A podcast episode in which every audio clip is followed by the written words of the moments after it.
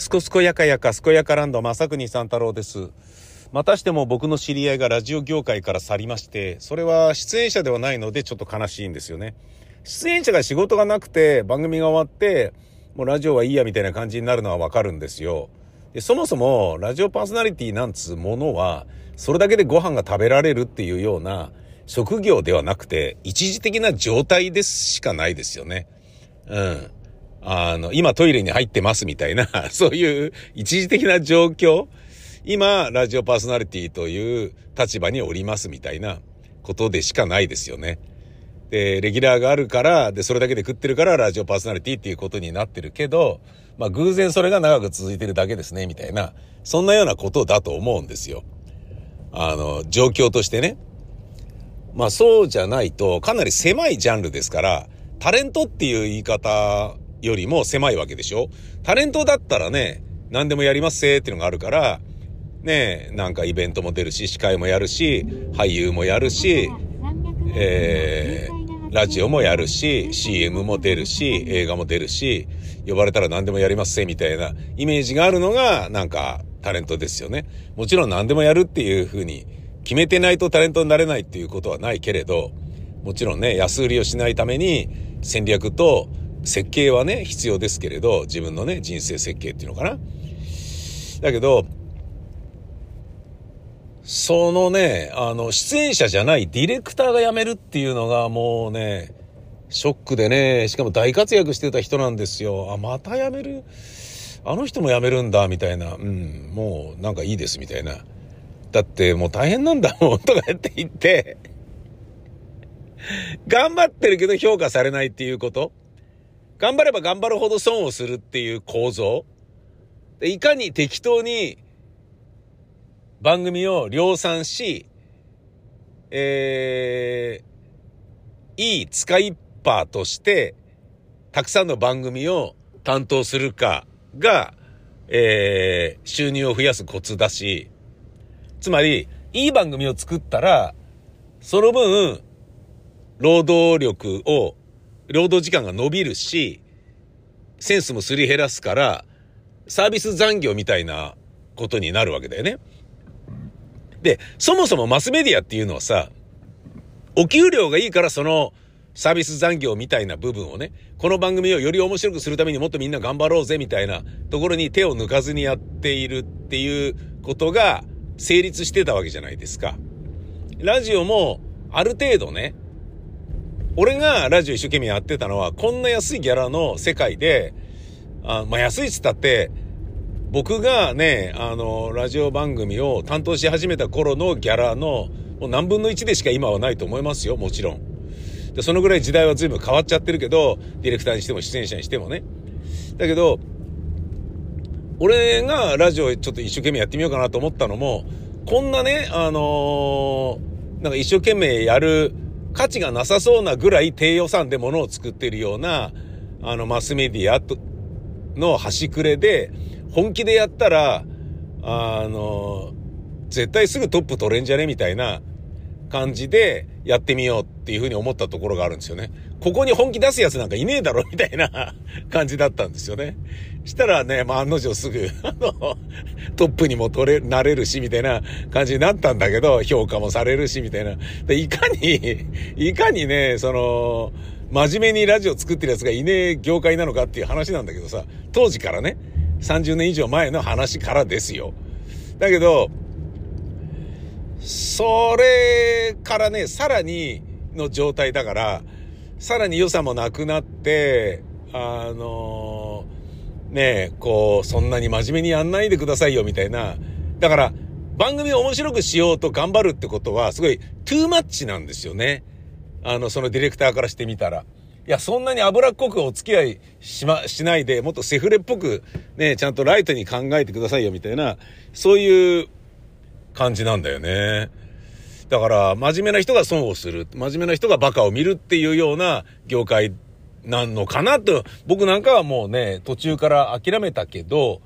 でもね、それでもね、その、ね、バカを見るけど、でもやりがいっていう点で、だって面白くしたいじゃん、この番組をっていう風に思える番組を作れば、思える環境を作ればスタッフさんもやってくれるだろうみたいな感じで、まあ頑張ってやってきたところもありますけれども、で、全くうまくいかなかったものとかね、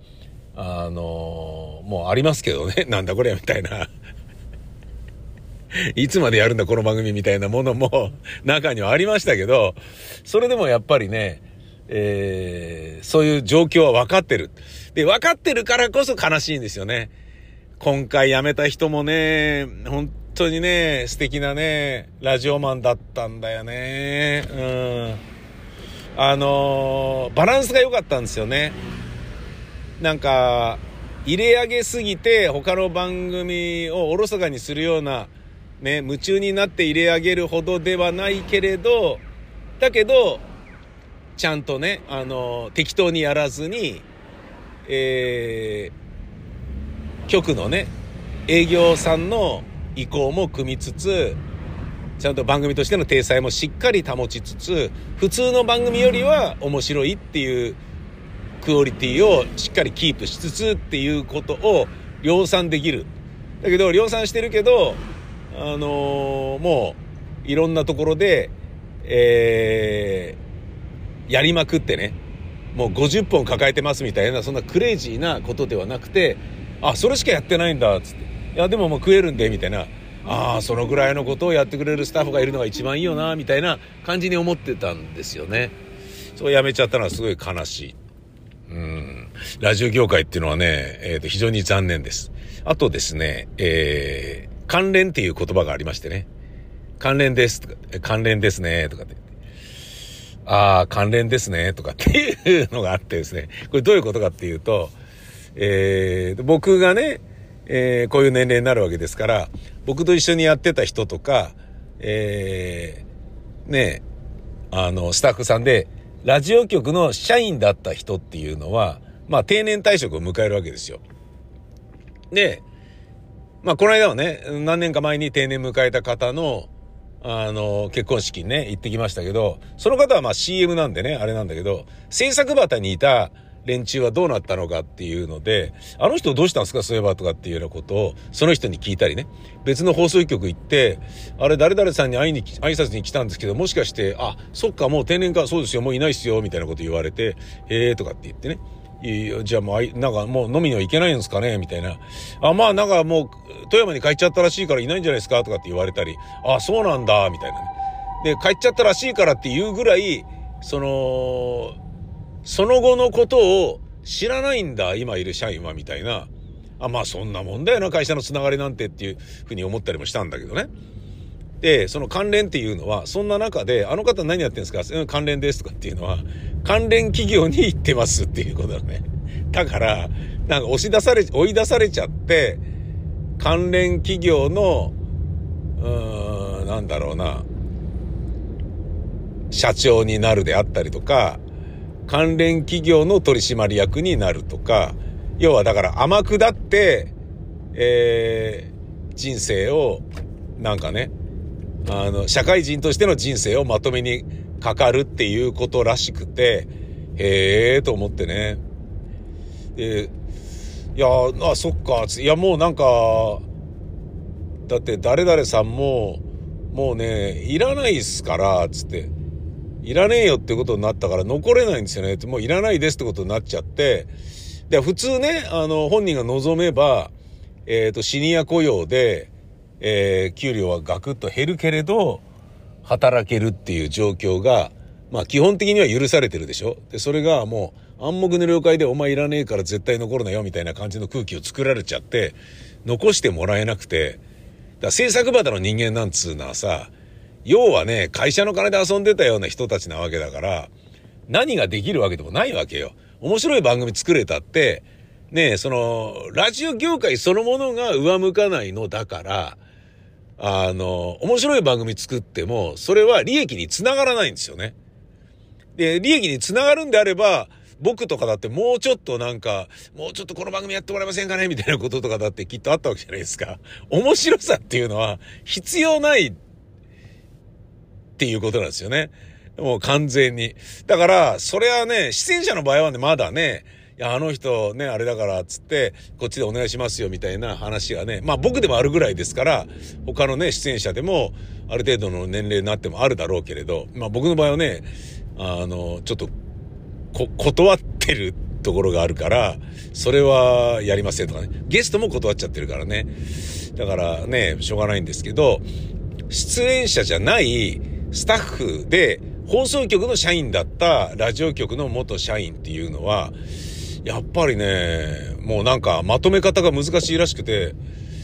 だ、だけどそれがキー局だったりしたら、関連に行けるだけまだすごいなって僕は思うんですよね。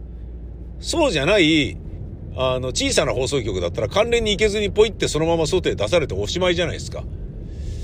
らそれはね、ある意味羨ましいなと思うんだけど、でもその人たちからしてみると、関連ですよ、関連ですよ、とかって言って、関連企業に行くことになったっていうのが、要は、なんだろうな、えー、見下り犯を突きつけられたっていうか、もういらないよっていう宣告をされた、戦力外通告をされたみたいなことらしいんですよね。誰々も関連ですよ、みんな関連ですよ、とかっていう、そういう言葉が、なんかね、飲み会で踊るようになってきて なるほどなと思ってね。そうか、あの人も関連か、あの人も関連か、あの人ももともと関連だよな、みたいな。なんかね、関西連合みたいな感じです。マッサージは、えー、どうなんだと。えー、マッサージそのものは、えー、別に、なんだろうな、風俗産業の部類に入るんですかね。どっちなんだろうなってちょっと思うんですよね。っていうことがありました。と申しますのは、僕あの、えー、下牛型メニエル病の、えー、治療をする上で、なんかあのーえー、なるだけね、自分を癒した方がいいというふうなことを医者に言われましたので、ストレスからなるだけ身を遠ざけるようにっていうことを言われたので、マッサージを受けようと思って、まあ、受けに行ったんですね。で、そしたらですね、えっ、ー、と、まあ僕はあのあれが好きなんですよ。えっ、ー、と、対古式マッサージっていうやつがね、あの、ストレッチっぽいようなやつで、まあ、なんだろうな。うん、もう二人でやるヨガみたいな、そういう言われ方もしてますね。太鼓式マッサージ。あれは、まあシンプルに気持ちいいし、えー、で、なんかこう、体がね、なまってる時に無理やり伸ばしてもらえるようなところもあるし、で、ただストレッチをやってるだけのね、えー、ことでもないので、すごいいいんですよね。で、あの、女性がやってくれたりすると、くんずほぐれつで、なんかこう、えー、ツイスターゲームみたいな感じになってるじゃないですか。なってるじゃないですかっていうか。で、それがね、うまいことやってくれると、えー、つってね、だからこう、まあ、M 気のある男なんかだったらたまんねえんだと思うんですよね。で、で、で、で、で、みたいなのをね。で、それをね、えー、まあ、ずっと家の近くで、もう全然ね、マッサージ今まで行ってなかったから、開拓してみようと思って行ってみたんですよね。したね、それどうなんだろうなと思うのが、まあの、美しい方だったんですよ。若くて美しくって、手足が長くてね、スラッとした方で、えー、こんな綺麗な人がやるんだ、みたいな感じだったんだけど、まあ僕はね、美人恐怖症ですから、あの、まあ目つぶってた方がいいだろうな、みたいな感じだったんだけど、で、やっぱり、あの、ストレッチとは違って、やっぱ癒しなので、あの、お香を焚いたりとかね。で、こう、BGM をね、あの、アンビエント系にして、癒しの雰囲気を出すんですよね。だから、なんだろうな。えっ、ー、と、エアロビクスみたいに、さあやりますよワン、ツー、ワン、ツーみたいなことではないんですよね。で、やってもらってんだけど、ググググとかって。だまあ、要は、トローンとした状態で癒された方がいいわけさ。で、それはまあ、あの、前にもね、過去に行ったことがある、えー、対古式マッサージでもそういうのだったから、それはわかるんだけど、なんかね、あの、それどうなんだと思うのが、耳元で話すんですよね。うん、息吸ってください。とか言って。はい吐いて、とかっていうのを、耳元で言う必要ないよねっていう感じなんですよ。もうゾクゾクするんですよ。これね、あー、なんか、そういうことか、つって。でね、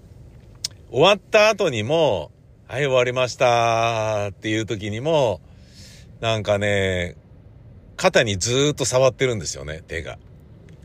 で、これって、やっぱボディタッチが多いと、男は勘違いするじゃないですか。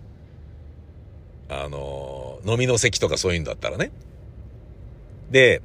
えー、いけんじゃねみたいに思ったりもするわけですよ。相手のボディタッチが多いと。で、ボディタッチされると、好きになっちゃうっていうのもあるじゃないですか。で、これはもうね、男は例外ないですから、うん。よっぽどね、嫌な相手だったら別ですけど、うん、ちょっといいなと思ってる人にボディタッチなんかされたらもう、好きで好きで仕方ない人になってしまいますよね。これはね、あのーペタペタ触るのがね、大好きな女子なんかはね、もう本当にそれだけがモテモテ要素で十分なんかね、えー、桁外れなレベルにいってると思うんですけど、そういうのを、こう、わざとやってるんだろうなと思って、俺軽く引いたんですよね。軽くっていうか結構引いたんですよね。なんだそれっていう。ああ、な、そういうことなのかなつって。いや、何なんだろうなと思ってね。で、どうやら、あのー、そこ始めたばかりらしくて、まあ、ちょっとお客さんをね、えー、固定客をどんどんこう増やしていきたいと。リピーターを増やしていきたいんだろうなっていうのはまあ分かったんですよ。にしてもちょっと必死すぎだろうっていうのが、うーん、と思ってね。うん、で、これね、なん、なんなんだろうなと思うのが、あのー、まあ別に本人にそういうつもりはないんだろうけれど、えー、まあ、日本のね、あの、ミソジニーの歴史があるからなのか何なのかわからないけど、女性って人のために尽くすっていうことが、えー、本文として好きっていうタイプの性格の方が意外といるような気がするんですよ。まあもと、もちろんね、あの、男にもいるとは思うんですけど、だなんか看護師さんになりたがる人がいたりとかね。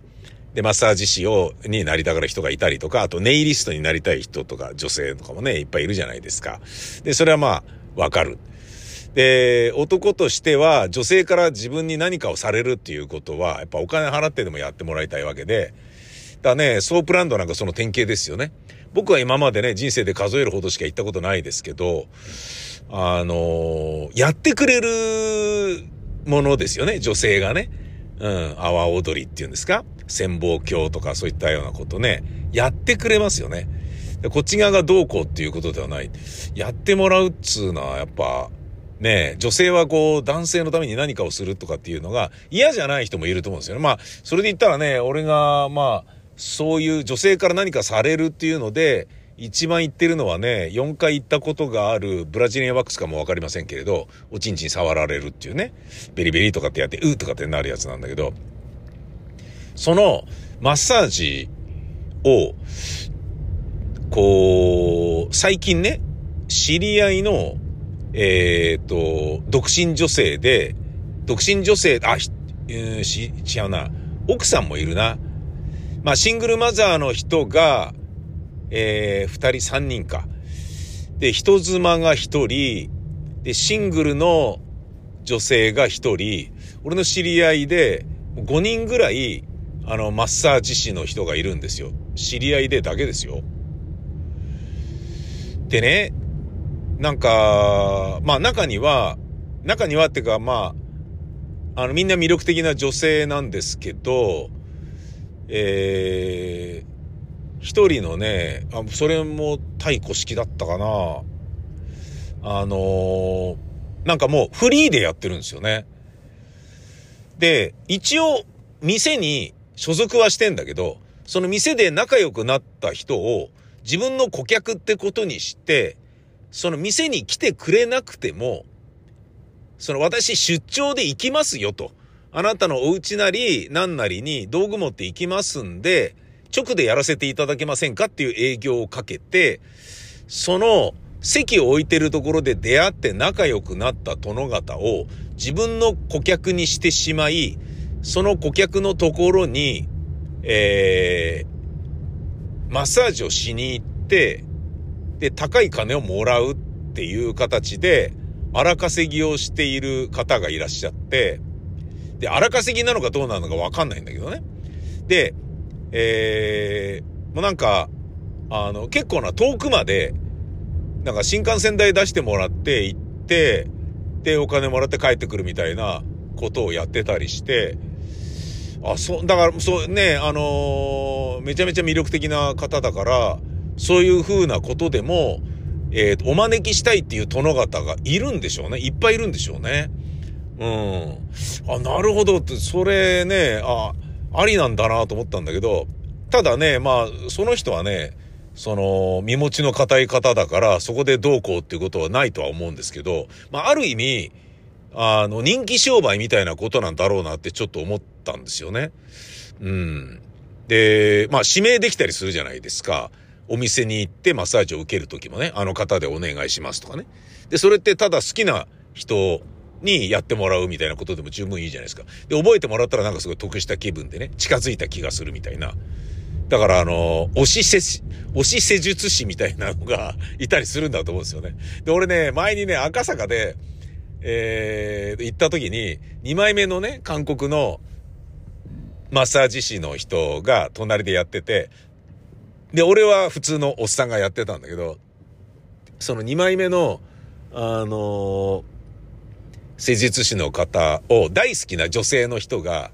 えっ、ー、と、施術を受けていて、おしゃべりして、ずっとおしゃべりしてて、喋り続けててよ。もうそんな喋ってたら癒されねえだろみたいな感じなんだけど、ずっと喋ってて、あの、要は、あ、もうホストクラブみたいな感じになっちゃってて、えー、なんでそういうこと言うの？とかって言って、じゃあもう指名しませんよとか なんか言っててもう何なんだよみたいな。で、それがね、おばちゃんとかおばあさんみたいなんだったらもうしょうがないかなと思うんだけど、若い女の人でさ、うわーとかって、えー、でもそれ、拙い日本語しか喋れない韓国施術師だから、えー、またいらしてください、みたいな感じで、そんなことないです。みたいな感じで 答えてるだけだから、もうなんかね、そのやりとり隣で聞いてて俺もう笑っちゃってさ、何なんだみたいな感じだったんだけど、そんなような人気商売である側面っていうのは確かにありますよね。うん。で、勝手に異性として好きになっちゃうとかね、なられちゃうみたいなことなんかもあるだろうし、で、それをうまくかわしながらやっていかなきゃいけない部分っていうのありますよね。だなんだろうな、公人としてのね、タレントとか地下アイドルとか、えお笑い芸人とかっていうのとまた違って、なんか、なんか大変なんだなってね、思ったんですよ。で、どこで線引くのかなとか、で、それをね、割り切った上で、ね、どこまでね、あの、やるのかなっていう。まあ、どこまでっていうのはさ、俺の場合はね、あの、だから、ね、もう、まさにホットなことで言うと、耳元で、はい、息を吸ってください。とかそうです。吐いて、うん、いいですね。とかって言って、言われるんだけど、これ、小商売言うよね。これ、高校生だったら、絶対股間、熱々になってます。あちちちちっていうぐらい股間が、すごい、トゥーホットになってますね。きっと。俺はもう、なんだろうな。あのー、まあね、図らずも制作会社の社長ですし、演出家ですし、ね、コンテンツプロデューサーだったり、ラジオのディレクターもやったりするから、死ぬほどハニートラップを食らってきてるわけですけど、僕は一回たりともそこに落城したことはないのですが、ね、でも、あの、あまりにもね、無限にしすぎると、ハニートラップ仕掛けてくれた女性のプライドもあるから、それでね、ハニートラップの断り方を間違えて、逆恨みされて、えー、ややこしいことになった人なんかも結構知ってるから、そういうね、なんか、引っかかりそうなふりして引っかからないっていうのを連綿と続けてきた歴史が僕の中にあるんですよね。で、そもそもそういうのを仕掛けてくる女とか事務所とかっていうのが俺はもう大っ嫌いだから、もうそれだけでないわ、みたいな感じ、で逆にそれ使わなくなるっていうね、あの、なんかお願いしていた件もまるで使わなくなるって、芝居に出てもらおうかなと思ってたらもう逆にそんな事務所ならやめま、や、なんかやめさせようみたいなね。そんな、そんなね、女優なんだったら逆にこっちから願い下がですみたいな感じで、あの、なんだろうな、お仕事を共にしないという道を選ぶんですよね。で、共にしないっていうのは、お仕事を共にしなければ口説いてもいいかなみたいな風に考える人もいるんだけど、僕はそうでもなくて、あの、お仕事を共にしないし、縁も切るみたいなところが割とあるんですけど、まあ、うん、でも切れないような弱い、柔らかい、もう、ほんのちょっとのハニートラップみたいなものもありますよ。その飲みに連れてくださいよ、みたいなことを、ね、もう超有名アイドルとかが言ってきたりするようなこととかね、自分からあの、LINE 交換しましょうよ、みたいなことを言ってくるであったりとか、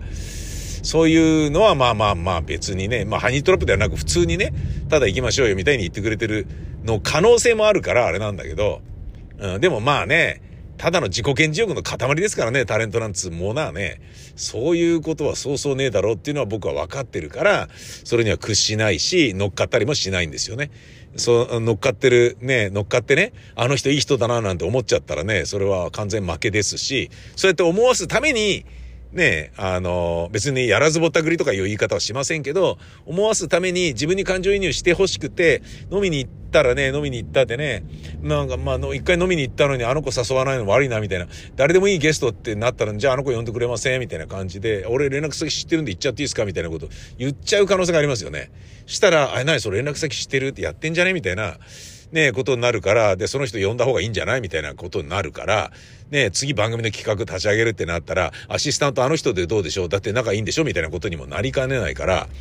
なんか飲みに行ったっていうことがスタッフに知れるのさえも嫌だから、そういう意味合いで行きもしないし、なんかね、連絡先の交換もなる的しないようにしてるんだけど、そんなような、あの、ことをね、もう数十年続けてきた側からしてみると、これはどうなんだろうなってちょっと思うんですよね。これはっていうのはその、耳元でね、はいはいて、みたいな。いや、それ本当に、その方が癒せるからっていうことでやって、それでね、あの、勘違いしちゃう殿方がいますよっていうことを本当に理解しないでやってる純真な、あの、施術師であるならば、何の問題もないし、あの、それによってね、えー、散々殿方に口説かれまくったりして、で、やっぱこれが良くないのかっていうのを自分で学習してくださいみたいな気持ちがあるけれど、そうじゃないとしたらね、分かった上でやってるんだとしたら、おとり捜査のようなね、えー、身をね、呈してそういうことをやってるんだとしたら、これってどうなんだ、商売としてどうなんだろうな、みたいなことをちょっと思うわけ。まあもちろんタレントの枕営業は、俺はね、なんか必要悪とは思わないけれど、でもそれによって勝ち進んできた人だっているし、それによって作られてきた文化っていうのもあるわけだから、文化っていうのは作品ね。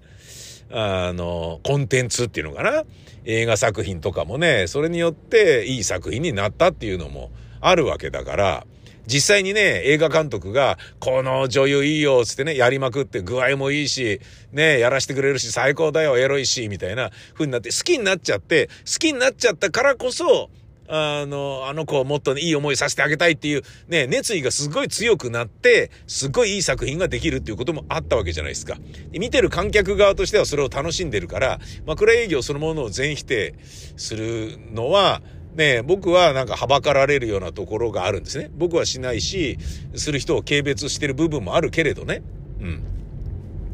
だけど、そのね、マッサージに関してはどうなんだろうなってちょっと思ったんですよね。どこまでを、まあ、それぞれがね、学習しながらやるんだろうけれど、うんうん。で、そ、うまいっすよね。その、個人でね、あのー、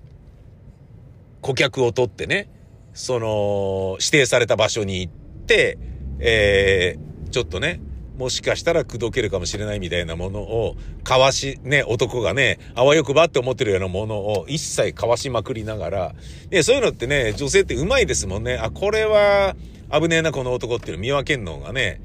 うまいですからね、大抵のね、あの、そういう社交的な、ね、魅力的な女性っていうのは大抵そういうことを慣れてらっしゃるから、それはまあわかるんだけど、俺がね、あの、まあ、これはねえなって思って、すんげえびっくりしたのは、過去に、あの、サントリーサタデーウェイティングバーアバンティっていう番組に、あのー、ご一緒していた、えー、すごいスラッとしたね、美しい方がいたんですけど、その人と、えー、僕家が近かったんで、そのね、あのー、出演者の人に、を車で送っていくことが多かったんですよね。一緒に出演して、今日この仕事が最後ですか？って、あ、じゃあ送ってきますよって、本当に家が近かったから、その方、なんか練馬のね、もうあの途中で降ろすって感じだったんですよね。で、あのー、その人が、えー、っと、マッサージをね、呼んでるって言ってて、で、家に来てくれるマッサージの会社があるっつっ、おすすめですよっつって、あ、そんなのあるの？つって連絡先教えますよっつって教えてくれて、で、私のね、ここのマンションにも来てくれてる感じのね、会社の人だから、あの、その大泉の方にも行くと思いますよ、つって言ってたから、でもおすすめです、私は何々さんが何しろおすすめなんですよ、つって。ねえ、もうあの、初老のおばさんなんですけれど、本当素敵で、もう気持ちいいんですよ、つって。ああ、そうして、まあ俺誰でもいいんで、家、家に来てやってくれるんであれば誰でもいいんで、つって、お願いしてね。あの、俺も頼んでみたんですよね。ね何度か頼んでみたのね。で、あの、我が家で、えー、っと、まあ今がね、畳の和室なんで、俺和室が好きなんで、和室のある、和室が2部屋ある建売りを買ったんですけど、えー、そこのね、今の6畳で布団引いて、そこに来てもらってやってもらうっていうのを何度かやってたんですよね。で、来るのがおばさんなんですよ。うん。で、おばさんといっても結構パワフルにぐりぐりやってくださる、やれる人がいるからツボを心得てるっていうのかな。まあ気持ちよくてね、その男の人に来てもらうことできませんかみたいなことはあんまり言わなかったのね。うん。もう十分パワフルでいいなと思ってたから。気持ちいいし。で、力があるなら女の人の方が気持ちいいんですよ。なぜなら女の人の方が指が丸いから。柔らかいからね。で、そこにパワーが乗ってるからいい。男の人だと、爪が、ね、指が尖ってるから、グッてやるだけでぐさって刺さるような感じで、なんかね、ちょっと、圧の当て方が、なんかね、あの、エイリーなんですよね。ソリッドなんですよね。だから、女の人でパワフルだったらそれが一番いいっていうのが僕は思ってるんだけど、で、その人に2、3回ぐらい来てもらった時に、あの、3回目ぐらいになったかな。あの、暑いわね、こことかって言って、いきなり下着姿に近い状態になられちゃって、まあ俺が風邪ひきがちだから、確かに暖房入れてね、暖かくしてるっていうのはあるんですよ。で、冬なんかだったら、あのー、加湿器炊いてたりもするから余計暑いみたいなのはわかるんですよ。で、あの、俺は寝てるだけだけど、その人はね、ずっとマッサージやってるわけだから、かなり、あのー、疲れてますよね。で、汗かいてるか暑いっていうのはわかるんだけど、いや、でも、そこまで脱がなくてもっていう感じで脱がれて、うん、まあ、それで施術してたりも夏はするんだと思うんですよ。だから、なんだろうな、サウナで赤すりをね、やってくださるおばさんが着ている格好みたいな感じなんですよ。なんかこう、清水のようだけど下着ではないタンクトップ。で、えー、で、なんだろうな、チューブトップみたいなものをおっぱいに当ててるから別に乳首が透けてはいないんだけど、だけども、思いっきり、ねえおばさんらしい、あの、おっぱいがデロンデロンになってるようなのとかがすごいわかる感じで。で、まあその人は、まあもともとね、結構丁寧に化粧して登場する人だったんですよ。で、それはまあ、客商売だからっていうことでそうなんだろうなみたいに思ってたんだけど、それなるか、みたいな感じになってきて、でね、あのー、ちょっとね、えー、股間の方とかになんか指がやたらと伸びてくるようになってきて、で、なんかね、そう、そうなった時に、いや、これなんかあるんですか？俺、なんかもし知ってる人がいたら教えてほしいんですけど、その訪問のマッサージの人に、股間のあたりをこうね、やたらと揉まれた時に、例えばその揉んでくれてる女性の手を取って、自分のね、一物を触らせるようにピュッとやったら、あの、お金出すから、手こきしてくんないっていうことなのかとか、もしくは女性がね、股間のあたりをやたら触っているんであれば、あの、それは、えー、お金出せば他にもいろんなことやってあげるよっていうことの合図なのか。僕は全然わかんないから放置して、うん、いや、そんな別に内ももなんかいや、そんなやってくんなくていいんだけどなって思いながら、もう早くちゃんとなんか、腰とか背中とかやってくれよみたいな感じでいたんだけど、ただ触られて、したら、えー、っとね、あの、まあちょっと、えー、あれなんですよね。こういうことを言われたんですよね。うん。で、えー、っと、あと、えー、っと、まあ、あと10分ぐらいでおしまいなんですけれども、とかって言って。えっと、延長なさいますか？とかって。え？え？とかって言って、俺はもうボケっとしてるから、いやいやいや、いいです、みたいな感じでね。で、またやってんだけど、え、もうすぐ終わりな、あと5分ぐらいで終わりなんですけど、延長なさいますか？とかって。これもまた耳元で言うんですよ。別の人ですよ。あの、はいはいてっていう、言ってた、あの、美しいね、どのぐらいだろうな、まあ30代後半ぐらいかな、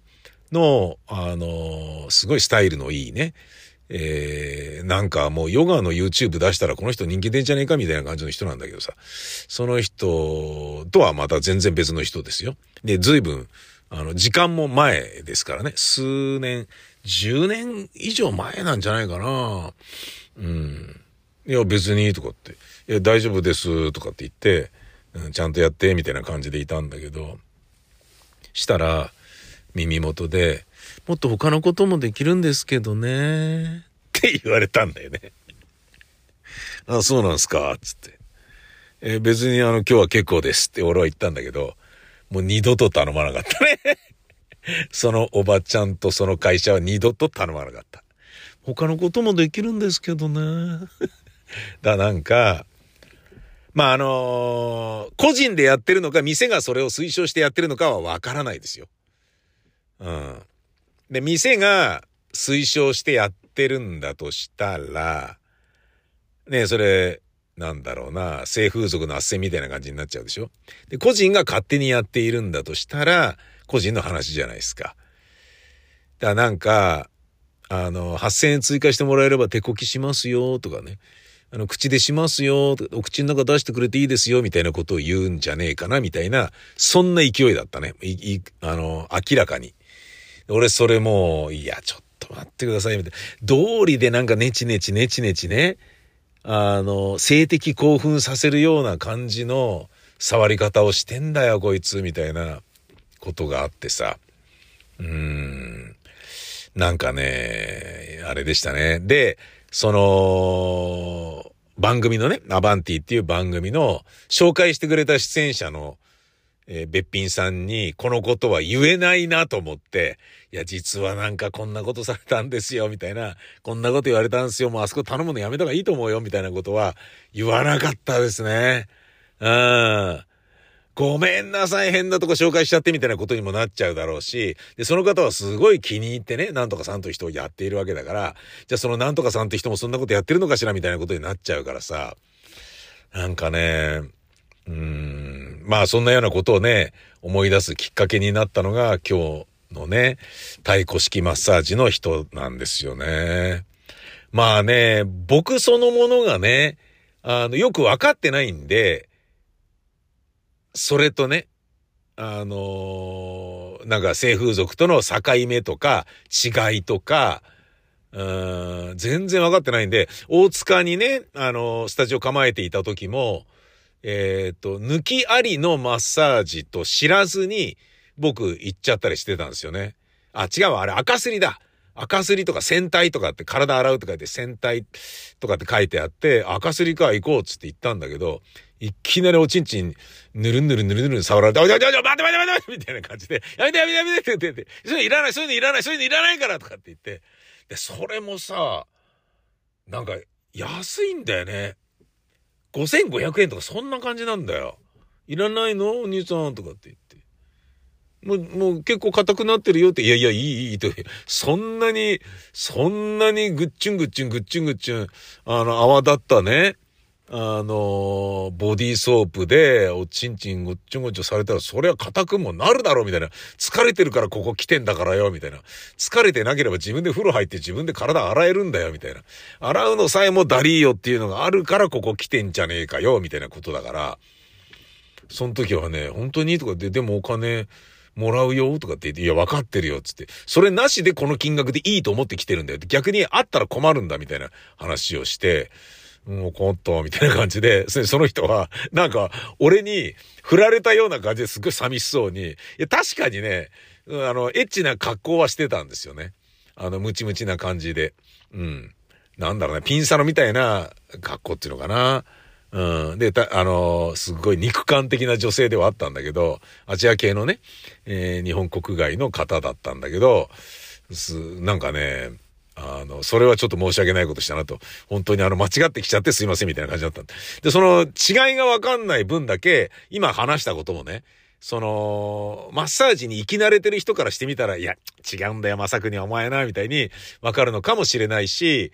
あのまあ、時代によって移ろってる部分もあるのかもしれないし、大塚だからそうなんだよっていうこともあるし、えー、家に呼ぶっていう場合は、あの、そうじゃないこともあるんだよ、みたいなことなのかもしれないし、